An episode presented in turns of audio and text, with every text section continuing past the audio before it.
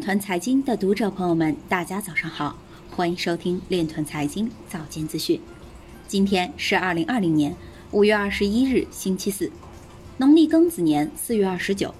首先，让我们聚焦今日财经。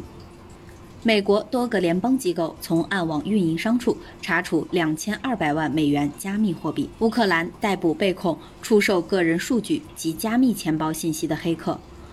甘肃省将建立 5G 区块链融合应用动态项目库。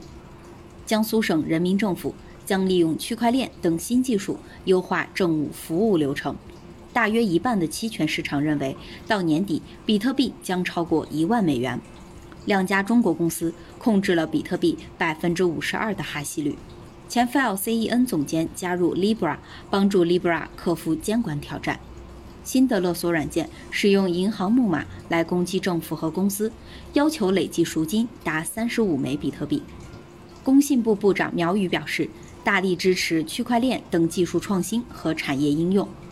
体育总局表示，鼓励和引导体育企业利用区块链等新技术创新体育产品和服务供给。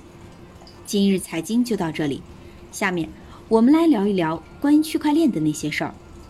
据北京商报消息，五月十九日，据中国互联网金融协会消息，截至目前，千余家机构已完成注册工作，三十三家机构的七十三款 APP 入围拟备案名单。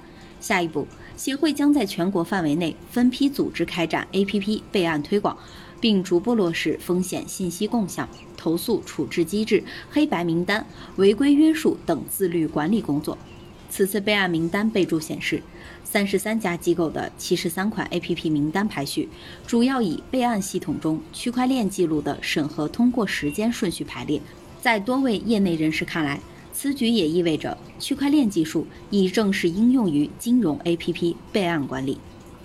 以上就是今天链团财经早间资讯的全部内容，感谢您的关注与支持，祝您生活愉快，我们明天再见。